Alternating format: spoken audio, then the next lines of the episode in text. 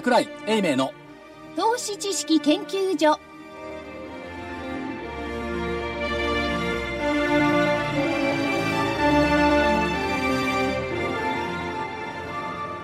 投資知識研究所場外乱闘編銘柄バトルロワイヤル。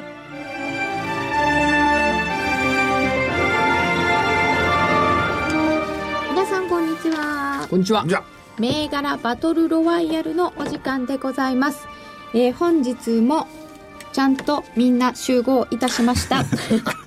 足で稼ぐ桜井英明さんです。こんにちは桜井です。よろしくお願いします。今週はスタジオにいられるわけですね。いますよ。しばらく。しばらく。お。そして大岩川源太さんでどうも、金曜日と思ってた健太です。どうも。す 正木隊長でます。さきです。こんにちは。そしてコミッショナーは福井です。よろしくお願いします。そして金内彩子です。よろしくお願いいたします。お願いします。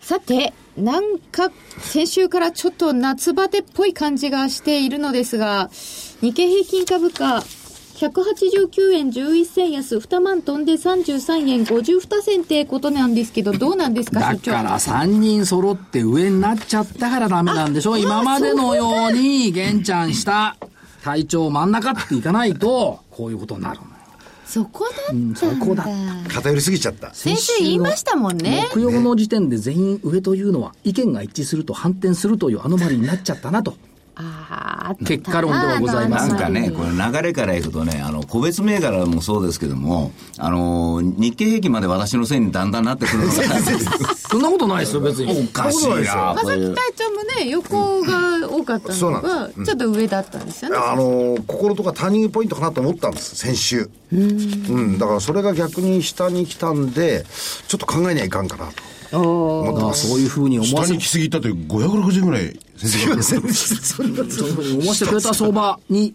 まあ見抜けなかった。この眼力のなさ。眼力のね。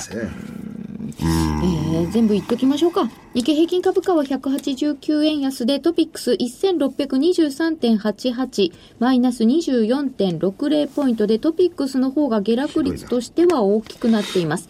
出来高概算で21億1500万株。売買代金2兆5429億円余り。値上がり銘柄数240、値下がり1580と83%ほど、変わらずが70銘柄となっていました。こんな東証一部ですが、昨日の日経平均の比較って？昨日は、昨日はね331円84銭安はい。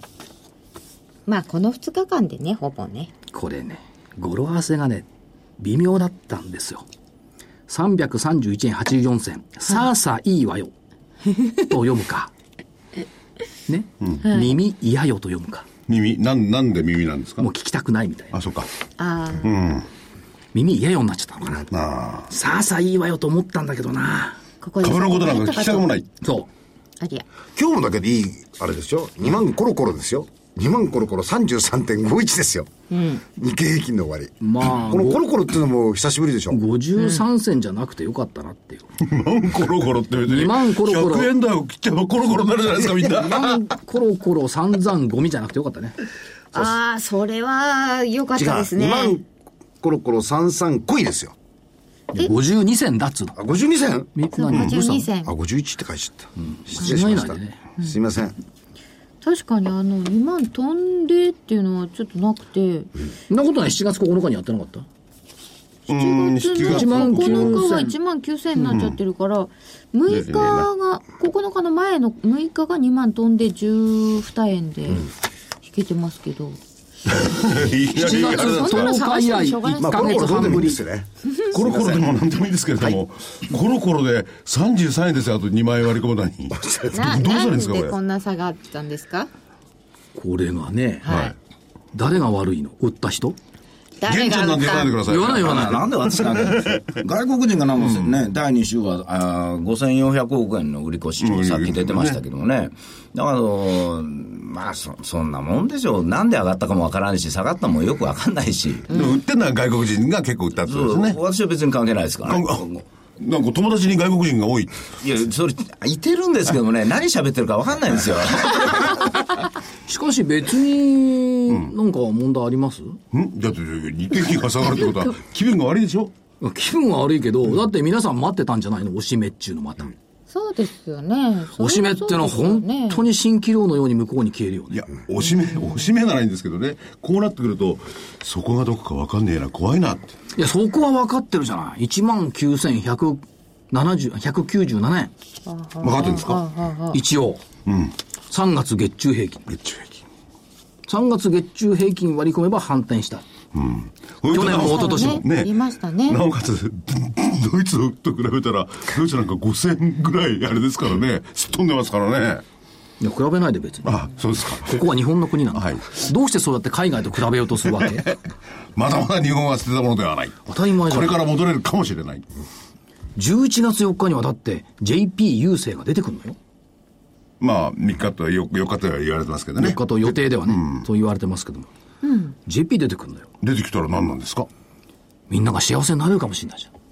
それよくわかんないんですけど、なんでですか、ん ?JP の株って、だって株主100万人以上になるんじゃないか、ちょっとね。NTT の時のような、個人株主いっぱい増えて、増えた。みたいな、でも環境、その頃とそっくりですよ。ね。あの、今までの内需株の相場っていうのは2回しかないんですよね。1回があの、田中角栄の時と、あーな日本列島改造論の時にガーンと来たんがあるんですね。その次が、えー中曽根政権の時の、あの、なんちゅうか、トリプルメメリットとかトリプ。ルベルト内需拡大政策。で、その時と2回なんですよ。その2回目の時と一緒で原油も安いし、で、円高でしたけどねで、円がぐーっと高いけれども株はぐっと上がってるというとこ債ろ。券は高くなって債券は金利は安かった。だから、その時と同じで、今、銘柄入れ替えてるから、これ、私なんか建設株こう待ってるんですけど、買えないですもん。全然下がんないですもん。あ、そう。玄ちゃん、先週注目株に入れてよかったね、建設株い。や、だから建設の隣のセメント入れたんですけどね。セメントも頑張ってるんですよ。下がってないですよ、これ。で、いや、でも建設株なんていうとね、でも設計だからさ、まあいいか。後で話しますわ。建設株なんていうと、要は景気悪い。公共投資しかねえよ。あそれがね出てくるから。それがね、変わってるのは、あの、不景気な時代に、あの、収益性高めたもんですから、あの、お金をポンと政府が投げたために、建設すっごい儲かるようになってるんですよ。だから、ポンと投げちゃう。いや、ポンとお金を入れちちゃったと。の税金をポンと投げちゃう。っていうかね、仕事は少ないじゃ多いんですよ。人手が足んないんだよ。そっちの問題だから。それで仕事進めらんなかったですみたいなの46の決算の時にありましたね、うんそっちの方だと思いますよ。確かに人手は足りない、お仕事は多い、仙台なんか行ってごらんなさい。はいホテル取れない。うん、取れない全然取れない取れない。山形まで行ってないな。山形は空いてます、きっと分かりませんけどでも復興なんか進んでないっていうのは、えーですけど、いや、それははい、望まれるレベルと、現実にできるレベルの違い。現実にはすんごいたくさん人が行ってる。でも全然足んないんですよ足んない。要するにね、広すぎて、範囲が。起きたことがめちゃくちゃすぎて。そうだね。それとやっぱり労働人口がやっぱり全体的に少ないんですよね。若い人やっぱり行かないですから。昔やった経験がある言うたらね、60歳超えてますからね、あの、重いもん運べなかったりしてますし、あの、機械がこう変わってたりするんで。でも、本当に、あの、まあ、あんだけの建設の収益があるんだったら、もうちょっと給料を上げてしまうと、本当はもっと集まると思うんですけどね。だけど、まあ、もともとの不景気の時の体質があって、内需株がみんな業績がいいのは、ふあの、2000年から2010年ぐらいの間、ずっと抑えて抑えてやってきたことが、あここで収益になってきて、逆に、えー外需の株式が先高感がちょっと分からなくなってきてるんで、そっち打っての乗り換えが、まあ、本格的になってると。で、その時に郵政がね、10月か11月に出てきますで、それ回転して、さあ、2さあ、みたいなもんですよ。来年ね。そうなんそうなんですよ。この3じゃないですか？バラ色？いや、年バラ末から色になっていく可能性って、来年？いや、そういうものを作っていかないと、そういう環境を、多分、これ以上の日経平均の上昇とか、マーケットの拡大ってないんじゃないですか、じゃあ株式関係者が書くシナリオですか、だと思いますけど。ただ僕、あの、いろんな人に聞いたんですけどね、あの、ゆ、あの、郵政の分当たったらね、ニーサにしますか？いや、あれはしないよと、そのお金でニーサ買うから言ってましたね。だそれと、これ桜井先生も経験あると思うけど、NTT の上場前の2ヶ月くらいこんな感じですよね。上がったり降りたりの。もたもたもたもた。換換金相場っつうんですかね、なんかでお金を作ったりして、なんかダブついてるような個人がなんか、あーちょっと使ったりしながら法人がお金を作ってというのがずーっとついてて、上のような気もするし、下のような気もするし。多分その前にね、電、電力ガスが上がったのよ。そう、上がりましたね。電力べらぼうに上がったんだ。ほうほうそれは民営化前年の秋にね。関連。で、あれ、募集が始まってからでしたっけ？あの、要するに、応募が多すぎちゃって。そう、、始まってからよ。始まってからだよね。応募が多すぎちゃって、初とても、余るっつってたんですけど、ね、どうすんだよ、こんなん。っていうね。そう。1兆円、あ2兆円か。2兆円も募集して。ところが、でも現実にね、あの時にね、NTT の時にはもっと社会現象になってなかったですか？NTT が。NTT が。なってましたよ。今なんか社会現象って感じないですよね。株式いやいやブームと、かすいません。NTT だって、2ヶ月前にはそんななかったよ。なかったですか？うん今ぐらいの騒ぎ方よ。どうせあれは、まあ、あの、4社さんのやる仕事であって、私らみたいな自我はしなくていいよとかってね、2ヶ月前言われてたのに、に1ヶ月前になって、なぜ君たち集めないんだって、私ら会議させられましたよ。ほんで、一生懸命集めてみたら、あーなんかこう、なんかちょっとずつ当たってて、いあの、あれ、株が上がったからブームになったんであって、その前はそれほどブームじゃなかったですよ。そうよ。だって初値160万だったからブームになったの。その前は当たっちゃったんで、執権たくさんあって、執権を買った個人がね、有名になったもんね。いや、本当そうですよ。だから NTT は別に期待して上がったわけでもなく、上がってから話題になったの。あの、あの時、ね、あの、カノンさんら経験ないと思うけど、こう、執権を買ったのをね、あの、名義貸しとか言われて、こんなん余ったらどうするつもりだったんですかみたいなことはあったの実際にあったんです、後から。いや、実際ね、現場でもね、余ってた。余って。本当に、NTT 余って、今、それは300万とか見てるから嘘でしょって言うんだけど、余ってたよね。いらないわ、ついてたくさんいたもん。だからあの時にいくらで売りますかって言うんで120万ぐらいが多かったんですもん。まあ160万とかバーッついたもんですから、あの焦っちゃってみんな。いや、お客さんの方がびっくりして、あの、絶対売らないとか何言ってんだろうって、売ってくれなきゃ手数料上がらないんじゃないかという。それだから120万が多かったから、119万7千で手数料入れて、そう。トントンのところよ。早い話が。まあいいや、もう換金した他で儲けるわ、みたいなね。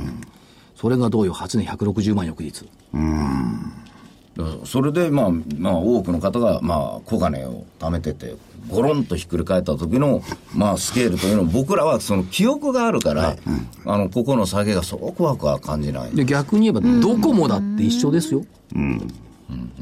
99年のドコモの時だって、ドコモだって携帯確かにやってっけ？ど、そんな儲かるんかいって言ったら、あっという間にね、換算1000万までいっちゃったもんね。まあだってだってあの時はネットバブルじゃないですか。いやあのいや背景はね、いやいやいや、そうなんですけど、ドコモが弱気したネットバブルで、アメリカも確かにネットバブルだったんだけども、相場なんか、あれ、秋口悪くって、どうもこうもならなかったんだ。そう日経平均1万6000円ぐらいかな。その後2万800円までいったの。で、面白いのは、その時にちゃんと IT ブームとか、なんとかブームとかこうなってて、今また内需株ブームになってますからね、ちゃんと誰かが絵絵描いてるんで。強烈な内需でしょ、ゆうちょとか優勢とかね。まあ、ご不満もございましょう。内内需ってだって今の内需株ブームっていうのはね、はいあの、インバウンドから始まってきたやつですよね。まあ、それもありますけど、もともとは、ねあの、東日本の震災の後の復興事業からスタートはして復興事業からスタートになってると僕は見てるんでね、まだ、まだ続くんじゃないかなと。で、それと明確化してきたのは、まあ、あの、明治ホールディングでも、お完全に決まったかなと。うんで、この間の第一四半期の建設を見て、ああ、恐れ入りましたというふうな感じでしたけどね。ちなみに大成建設の時価総額が一昨日か1兆円超えました。91年6月以来。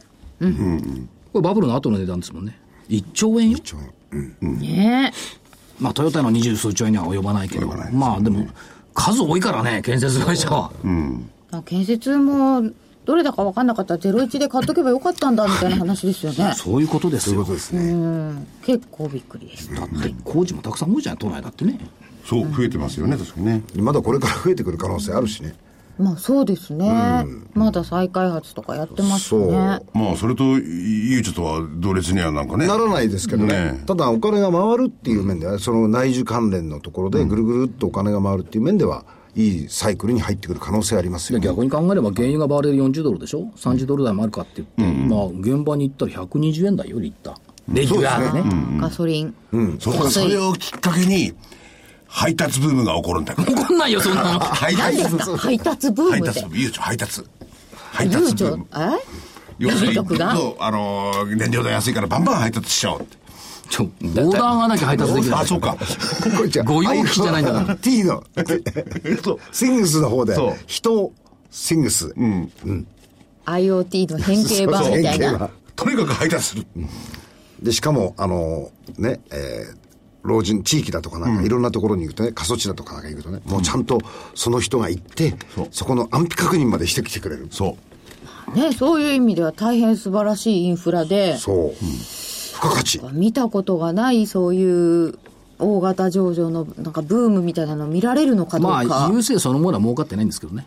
ただまあ、オーストラリアの会社ね、買収してる買収したけど、あれまだ今期の決算に乗っかってないから、次以降どうなのよっていうとこところは出てきます。じゃあ秋に向けてそういう明るいシナリオを書くとすると今はまあそれまでにテロテロしてるだけ？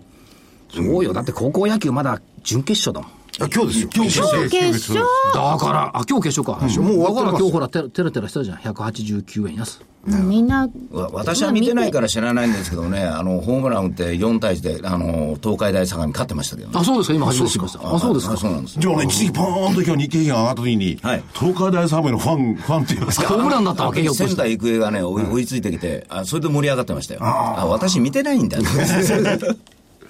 1時からだったので、ポンって上がったところがその前なんですよ。前でだから、ポンと上がったところで、なんか、野球にこう移動して、ふって見たら、この値段みたいな。188円安だったと。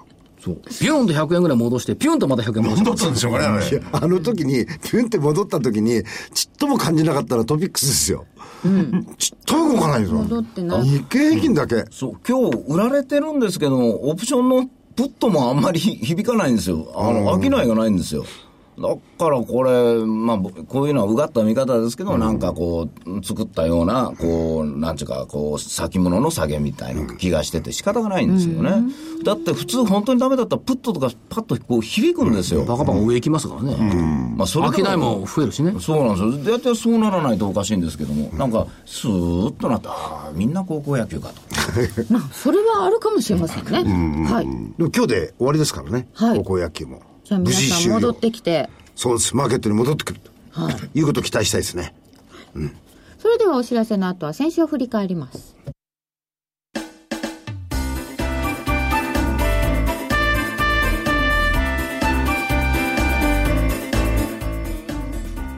花粉症の皆様に嬉しいお知らせです花粉症で長年悩んでいた医師が自分のために開発した花粉症対策商品ポレノンは花粉が体の中に入る前にブロックする体にも優しい商品です。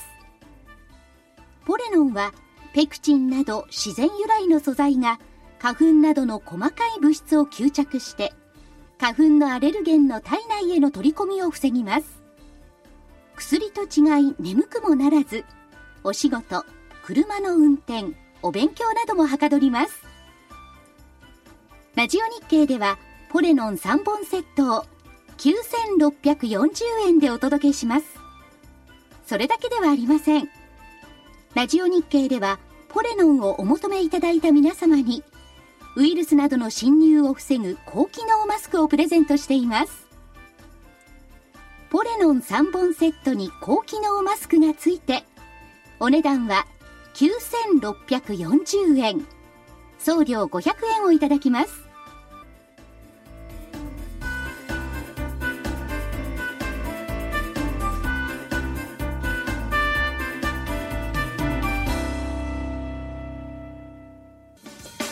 銘柄バトルロワイヤルさあ、それでは先週を振り返ります。まず日経平均株価です。8月13日、2万飛び595円。8月20日、2万飛んで33円。562円下げました。下です。まあ、大きく見間違えましたね。失礼しました。大きくですね、これ。大きく。まさかでも500円も下げると思ってませんでした、ここで。うん、ボラ高く株小ゆる秋が来るかな。ああ、まあ、お盆はなんか意外にボラ高いって言われてましたね、そういえば。ということで、日経平均株価は全員×。西軍からいきます。オリジナル設計4642が413円から411円で、ちっちゃいバツ。445円はあったんです。19日に。昨日。あったんですよね。あったんです。昨日あったんですよね。はい。で、昨日、で、2時55分まではプラスだったんですよね。今日も、で、大引けで負けちゃったという。ちょっと、かん、悲しいパターンですね、これ。日経平均と一緒ですね。最後ちょっとね、弱まった感じでした。住友大阪セメント5232が509円から511円。ちっちゃい丸。面目保ったね、2円。かろうじて。これも524円まであるんですよ。17日。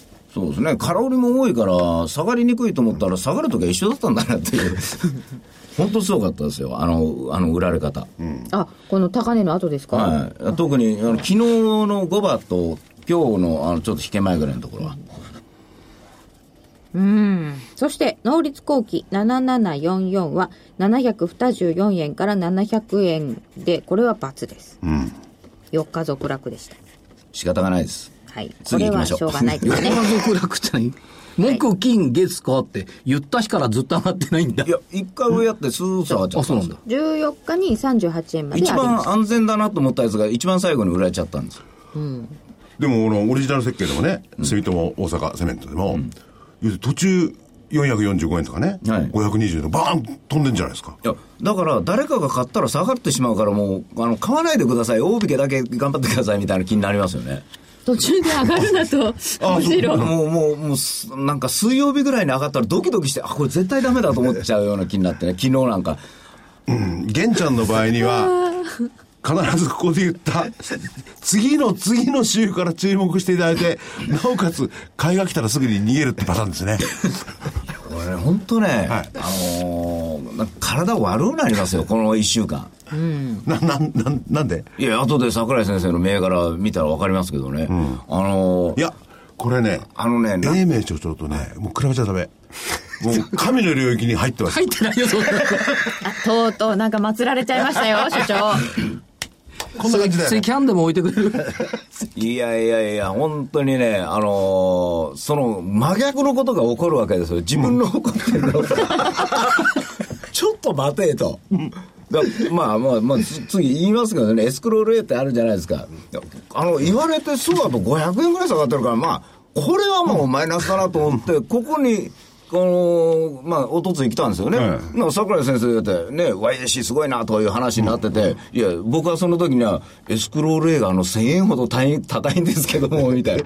いきなり来ましたね。桜井先生も知らなかったんですよ。で、で昨日大きく下がって、ああ、やっぱり一過性だなと思ったら、今日また500円だからって、こんなん僕と反対ですよ、これ、まるっきり。でも結構上下激しかったですね。激しい。こういうのは何から来るもんなのかな？まず、狐か狸だと思うんですけどね、私についいやては。、二人とも性格がどちらかというと単純で明確 明るくてね、ただのおっさんですよね。何が違うのかな、これ。どういうまとめ方してんですか？わかんない。まあ、年も2回やってるしね。俺がやってるし。えー両方とも NTT 売ってるし。ああ、当時販売していた販売して。不思議なんだよな。これ、リスナーの方々はどう判断してんのかね。二人の性格から含めて。いや、4社と地場の差がここで出てるんじゃないかなと。あのね、株は地場のがうまいの、4社より。4社がうまいのは物を売ることだけなんだから。4社というのは当時大手4社と言われた証券会社さんのことですね。はい。ということで、えーもう一個参考平山7781は2260円から2000飛び45円となっていますので、まあ参考なのでいいですけど、一応×ということで。14倍 これ、こっからですね、こっから。これ、現地僕も一応会社は見るって言ってたもんね。はい。僕は行ってこうと思う、本当に。あの、新しい会社ですし、あの、中身僕絶対いいと思うんですよ、この。で、いいと言えば言うだけ、だんだんだんだんみんなが売りたくなるんじゃないかなと。だからもう、もう、これ黙っとこうかな。平山の会社関係者、源太さん。平山に。面白い。平山だから今、平山なんですよ。とっさに言いましたけど、ね。ということで、丸は住友大阪セメント1個です。はい。2円ね、2円。はい。小さい丸だね小。さい丸。小さい丸ですす。んごく。続いて、えっ、と、東軍は YAC6298 が834円から930円になりました。丸。980円ぐらいまでだったよね。すごい決算だったですね。今朝とか情報修正月曜日にね、発表しましたね。ヤマシンフィルター6240は1125円から1185円。丸。フィルターがわからないわからないと言ってい会社の名前覚えたと思ったら。ら、今朝から買い物でしたよ、これ。あ、そうでした。やっと、やっと名前覚えたんですけど。萩原工業7856は2銭飛び26円から2銭飛び15円。ちっちゃいバツ。今日ですかね。ね。エスクローエージェント話題の6093、エスクローエージェントは12,350円からいろいろあって12,840円で終了。丸。まあ参考ですが、これは。ということで、YAC とヤマシンフィルターがいい感じな丸なので、東軍の勝ちです。やっぱり日経平均500円下げても個別で見ると、こういうふうに上がる銘柄もあるんだな。そうですよね。ですよね YAC とかそうですよね。ずっとですもんね。YAC は特にすごいですよね。まあ、とにかくでも、そうは言っても回転も割と効いてましたよ。あの、今週は。あの、僕らの銘柄でもやっぱりこう、ワンチャンス全部ありましたし、あの、全くの、その、回転が効かないといううものとはちょっと違って、割とこう、小刻みに回転はできてました。今日のあの、セルロースナノファイバーの方々とかも、成功 PMC ね。元気になってましたよね。あ、昔あの、ティッシュで出てきたんでしたっけ？そうそうそう、成功 PMC ね。だからあれはもう、セルナノファイバーが、どこだっけ？日本紙だっけ？うん。が出た時点でもう成功買われてたもんね。そうそう、あと中越パルプ。はい。ということで、黒船さんも見ておきます。えー本命沢井製薬が8000円ちょうどから8150円。4555沢井。これ8470円まであったんですよ。そうなんですよね。東急不動産3289が938円から926円。947円の高値はつけていましたが、木曜日ちょっと下げました。ということで、丸1個、×1 個です。えっ、と、906ヤマトっていうのは？えっと、2471円。だから、2654円から見ると下げました。はい。M324。これはね、新高値取ったんですよね。M3 は。M3 は3000飛び35円から高値あって3000円ちょうど。うん。3400いくらまであったのかな。じゃあ本当はこっちがいいっつったより、本当は本当に出した方が良かったんだ。そうまあですね。ね結果としては。でも M3 は瞬間新高値取ったんで、個人的には結構満足満足してます。はい。そうそう、M3 高値でしたね。うんうんという感じですけど、特に、これという目立ったものなどは何か一言足したいところとかは玄ちゃんの先々週の時計場は？ああ、東京時計今盤頃プだール来るとは思わないよね。もう涼しくなりましたよね。みんな体おかしいんですよ、これ、大体。でもあのプールの靴の四国火星とかさ、なってきてたもんね。ほら、先々週。そうですか先々週銘柄。あー でもね、あの、ここ最近でね、一番、なんかな、こう、えーいいなとかいうのがね、あの、い意外にね、ユニバーサルソリューションとか、こう、しぶといのは、定位も多かったんですよ。で、今日、定位とかは、だいぶ下の買い物が薄くなってるんですね。もうなんか違うものに見ない行こうとして。の、その中で、まあ、しっかりしてるのが、まあ、何個かありましたけどね。だからやっぱり、なんか、ちょっと元気出しゃどうにかなる相場だと思うんですけどね。今日の FFRI のこの粘り方とか見てたら、だ今日の FFR は鵜飼社長のでっかい CM でしたね、日経新聞にねあ、。そうです。見なかった。見てないね、日経まで。あと、ヤマシンフィルターをちょっと追加しておくと、はいえっ、と、先週の木曜日に終わった後に、来てもらって取材をしたんですけども、フィルターですよ。フィルターですよ。油圧用フィルター。やっぱり、あのー研気を動かすのは油圧なんで、その油をやっぱりろ過しなきゃいけない。油になんかゴミとか入っちゃうわけですかそうそう。だから、油圧で働く研気、動く研気を人間の体に例えるならば、フィルターは血液だ。油が？腎臓、腎臓、ごめん。うん。金え？油圧油圧の油の不純物を取り除く腎臓。そっかそっか。血液浄化のところでしょ？そう。で、も同じ役割もっと足しますと、この会社がね、やっぱいいなと思ったのはね、新製品と補給用、すでに売った研気の補給のフィルターっているんですよ、これ消耗剤だから。あ、消耗品だ。でしょ？人気だ。ということは、常に新しい製品じゃなくって、補給用が、チャリンチャリンのストックビジネスになる。で、その比率がね、新製品と補給用が半々なの。これはね、IT 業界みんなチャリンチャリンビジネス目指してますけども、その流れにやっぱ乗ってますよね。チャリンチャリンだとこういうもののフィルターって高いんですよ、一個ね。そんな高くない、これ。え、そうなの？うん、高くないんですけども、数千とか数万円単位じゃないの？ほただ、世界シェアぶぶっちぎりのトップだからね。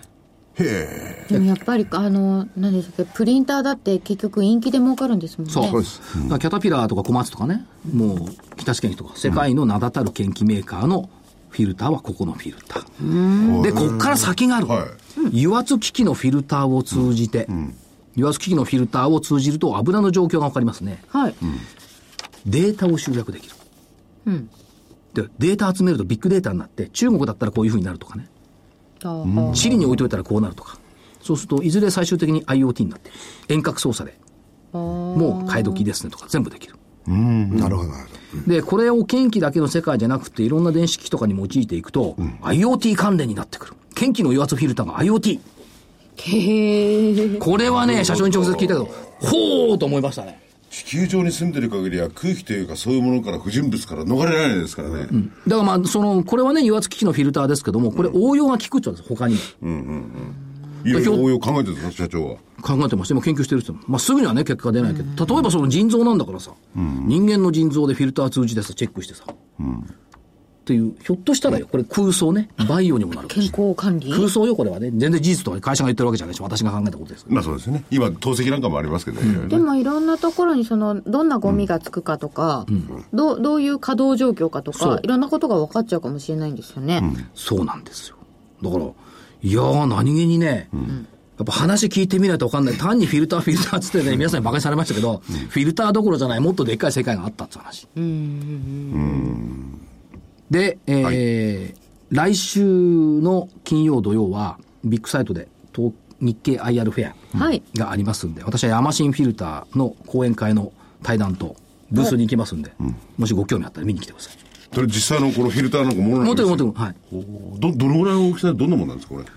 だから、元気のフィこんなもんじゃない？こんなもんで。こんなもんといこんなもってうんのは何つうの、えーと何十センチレベルちっちゃいのはちっちゃいしね、産業なんかちっちゃいし。あそっかその油圧機器の大きさに合わせて作られてるわけですよね、でしょうね。ほいでこの実物見に行きたいですねヤマシンフィルターじゃなきゃできない技術があるあるんでしょうね。じゃなきゃシェア90%だ。まあ、新しい技術出てくれば別よ。現状ではね。渋い企業があるもんだな。あ本当渋いですね。社長かっこよかったよね、彼女さんも。はいはい。ご挨拶させていただきました。ビランシ？うんうん。なんかかりゆしのような会社のセブ島に工場があるから、セブ島のフィリピンの民族衣装みたいな。ね。夏は暑いかお召しになっていて。ら。でね、この会社ね、佐賀出身なのよ、元々。ええええ。あ、佐賀の方いろいろいらっしゃいます。私も佐賀に行ったけど、どこでしたっけ？佐賀のね。九、州の佐賀県さの。佐賀から唯一のとかって。えーっとね、みよ、みよき郡かな。山の上。はい。に工場がある。まあ、あとは世界中ありますけどね。ヤマシンフィルターさん。こういうのはやっぱり、まあ足で行ってはいないけど、来てもらったけど、ニュースは足で稼ぐ。合わなきゃ分かんない話聞かなきゃ。そうですよね。いいお話をはい。伺えた、補足でした。はい、ではお知らせを挟んで今週の戦いです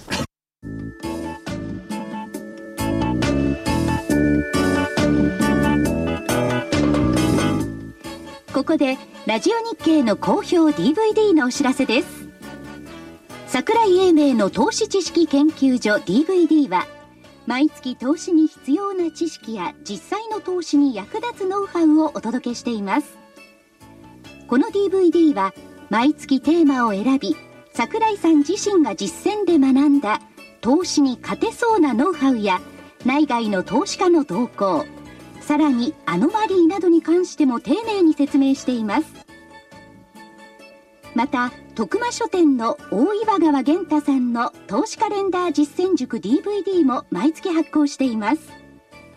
来たる月の投資戦略をどうすればいいか。投資カレンダーに基づいて大岩川源太さんが分かりやすく解説します。銘柄バトルロワイヤル。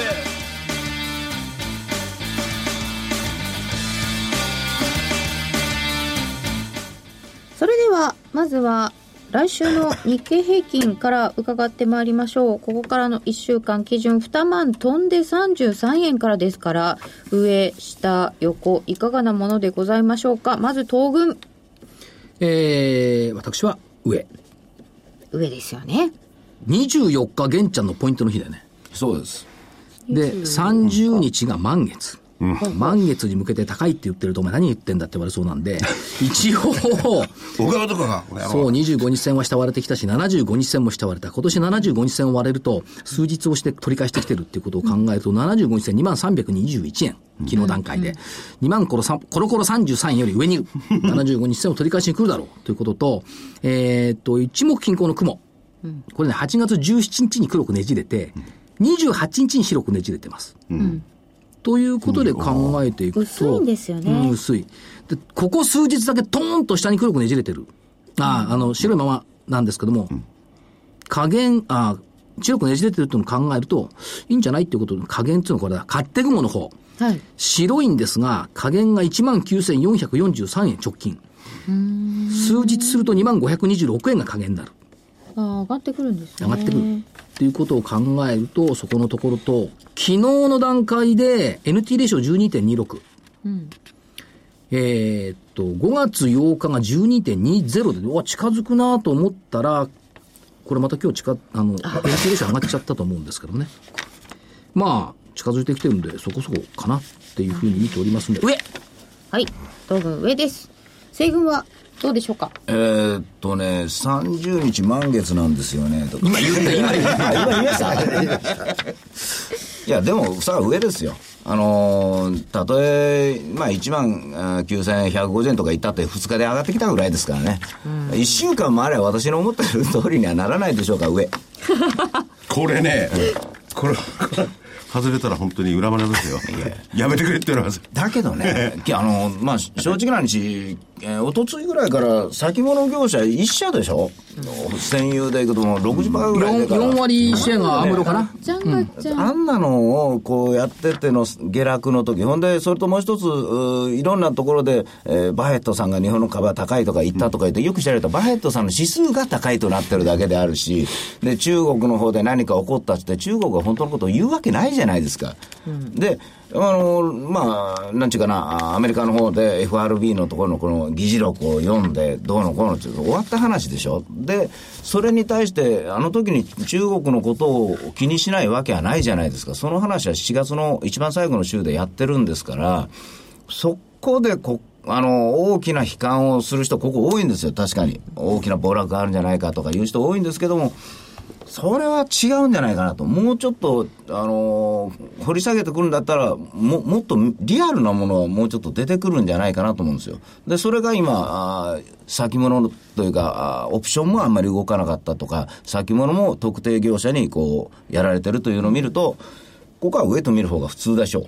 もう少しリアルなものっていうのは具体的にどうどう？いや、もっと具体的にもの事件が起きるとか、はいあの、もっと中国の方ではね、本当にお金がないのが分かっちゃうとか、そういうのがもう具体的になって出てくるんだったらともかく、それはないと思いますからね。うん、で、た、あのーあとブリックスその他の国があ若干気になるんですけども、これを7月の頭あ後半の時に一回織り込んでるんですよ。で、それを考えてみると、まあまあ、まだ続けられるなと。だから今日月の20日で、一応、えー9月の中間決算に向けての売りもお一巡と、おそう思うと来週は戻ると見る方が普通だと思うんですね。では、黒船さんはいかがでしょうか？これで3人目で上って言ったら、また先週の二の前？言われちゃう。でしょ？うん。で、やり、言いにくいよね。いや、そういうこと考えないで。考えないで上上ですよね。上ですよね。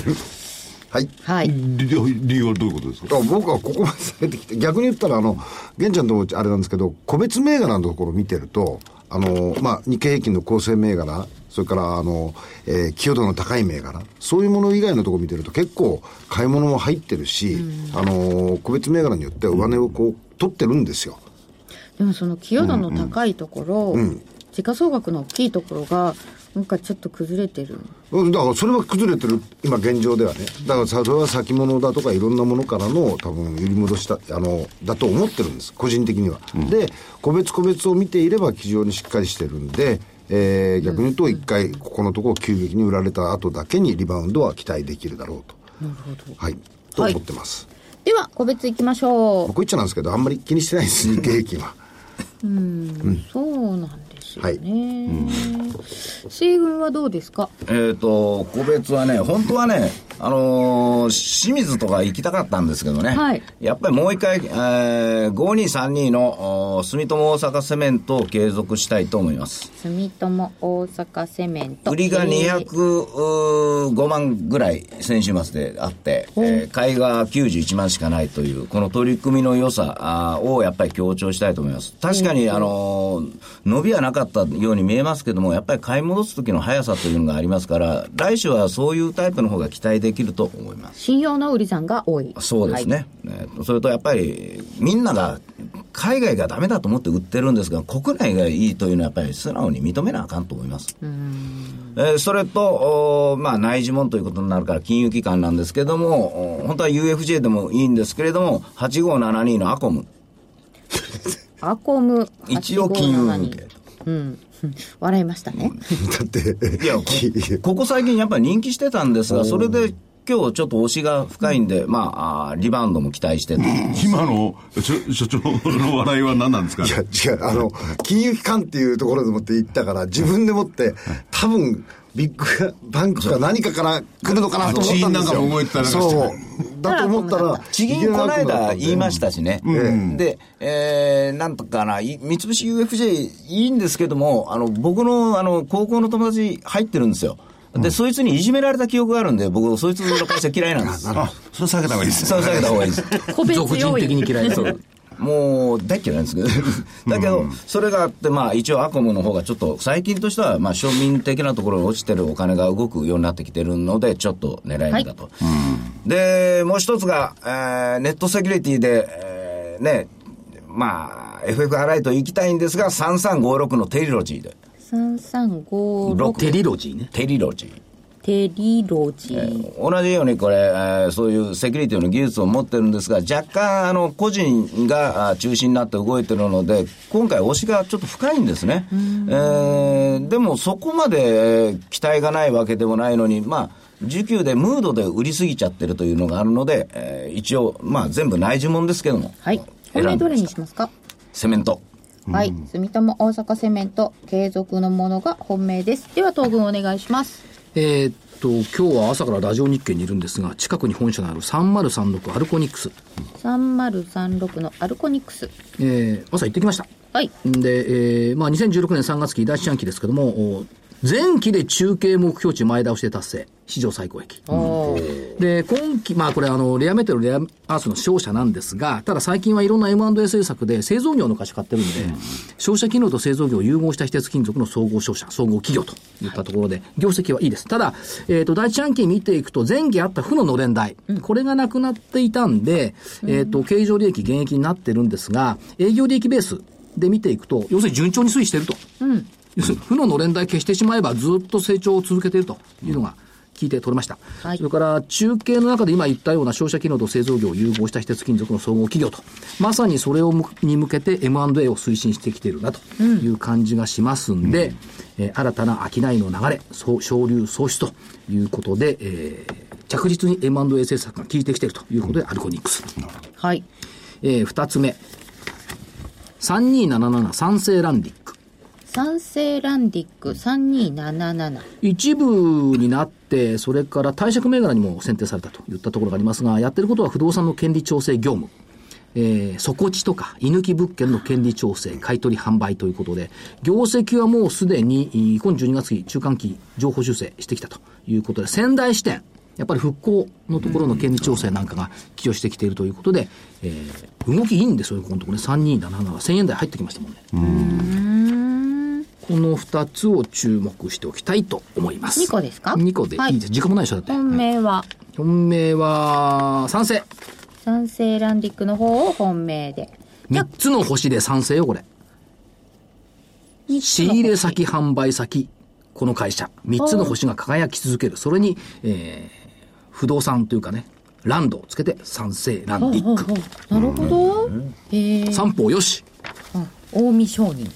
黒船さんは、僕は、えっ、と、さっき桜井さんも言ってたように M&A っていうのがかなり増えてくると思うので、日本 M&A センターの2127 2127、はい日本それ M&A センター。はい、それからあの薬関係のところから日本調剤薬局ですか。3341 3341、はい。日本調剤薬局。はいこれを2つを注目したいと思います。これ、先ほど、あの、所長が、日経平均の俺関係ないけどやってて、これ関係ない銘柄なんですか？そういう。僕これはあの日経平均とはあまり関係ないですね。でも日経関係あるでしょ。いやいや見てはいるんですよ。見てはいる見てます。無論それはあのお ETF も含めてね、ええ非常に注目はしてますけどもあのーここの場面で、どちらかというと、個別銘柄の方に、えー、商いが集中するのかなと思ってるんで、個別銘柄ではこういうものを選びました。ーはい。で、こういうふうになって個別で行くのかな、小型かなと思うと、意外にこうマザーズとかがダメだったりとかして気になっていたんですけど。ねあの信用の改ざんの多いものってちょっと重いですよね。で、それに比べて比較的直近に動いたものっていうのは、比較的その信用の、値段は下がっても、あの、決して、えー信用改ざんが重荷になってるというふうな感じしないんで、そういうところに個別銘柄では注目してます。はい。日本調剤、社名は日本調剤だよね。薬局日本調、あ、薬局入日本ってたんですか？調剤3341、日本調剤で止まる。はい。お知らせいいですか？ありがとうございます。明日21日、先読み大名人、大岩源太の負けない投資鉄則シリーズ、初公開投資対角分析術で、あなたの投資成果は大きく変わる。えー、これの実践編、応用編ですね。価格8640円、送料別途いただきます。そして、えー、26日水曜日、えー大岩川源太の投資カレンダー実践時、これ9月号。えータイトルの方は、9月相場は内外の連休決算で大波乱の予兆あり、リスク回避はこの日のここに注意しろ。えー果敢な、あ攻めはこの時のここで。ということで、こちらの方は DVD7560 円。そしてですね、えーと、来週、えー金曜日になります。